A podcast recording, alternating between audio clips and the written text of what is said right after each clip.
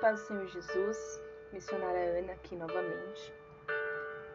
É, eu gostaria de compartilhar por 40 dias um podcast diário de um propósito que eu iniciei com o Senhor. Ontem eu assisti novamente um filme na Netflix chamado A Prova de Fogo, e ali é um casamento que está basicamente para ser destruído mas através de um propósito de 40 dias que se chama o desafio do amor, o homem ele vai lutando para que o casamento não se acabe. E claro que ao final os dois continuam juntos, o divórcio não acaba.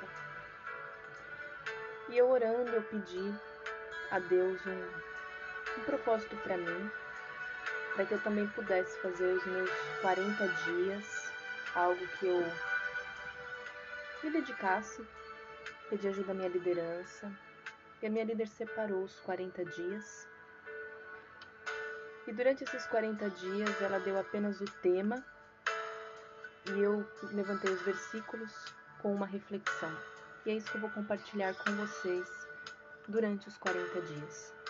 Você pode fazer esse desafio do amor pensando no relacionamento, pensando no seu namoro, no seu casamento, mas também pensando naquele relacionamento que você quer ter com uma amizade, com um familiar que está difícil, enfim. Mas eu fiz pensando no meu namoro. Então que o Senhor possa nos ajudar, possa nos tocar e que a gente possa conseguir executar esses 40 dias na presença de Deus, executando esses pontos na vida dessa pessoa ou dessas pessoas ou desse grupo que a gente vai se dedicar a fazer. Então, que o Senhor nos dê força, nos auxilie, porque depois do número 40 na Bíblia, os 40 dias no deserto, os 40 anos, não importa, os 40 dias que Deus fez chover, sempre tem a bonança. Então, depois de 40 dias de sofrimento, Deus vem com a terra prometida. E que a gente possa ter essa fé, que após os 40 dias o Senhor há de vir com algum auxílio, com alguma resposta, com alguma solução, com alguma libertação, enfim, com alguma terra prometida aos nossos corações. Amém?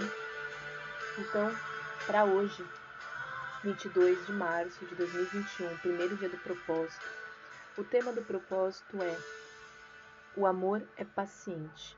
Eu selecionei o versículo de 1 Coríntios 13, 7, que fala: O amor nunca desiste, nunca perde a fé sempre tem esperança e sempre se mantém firme.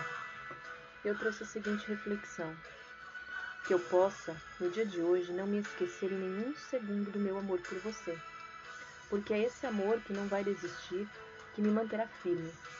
A firmeza de Deus se estabelece no confirmar que Ele está no controle desse barco, mesmo em meio à tempestade.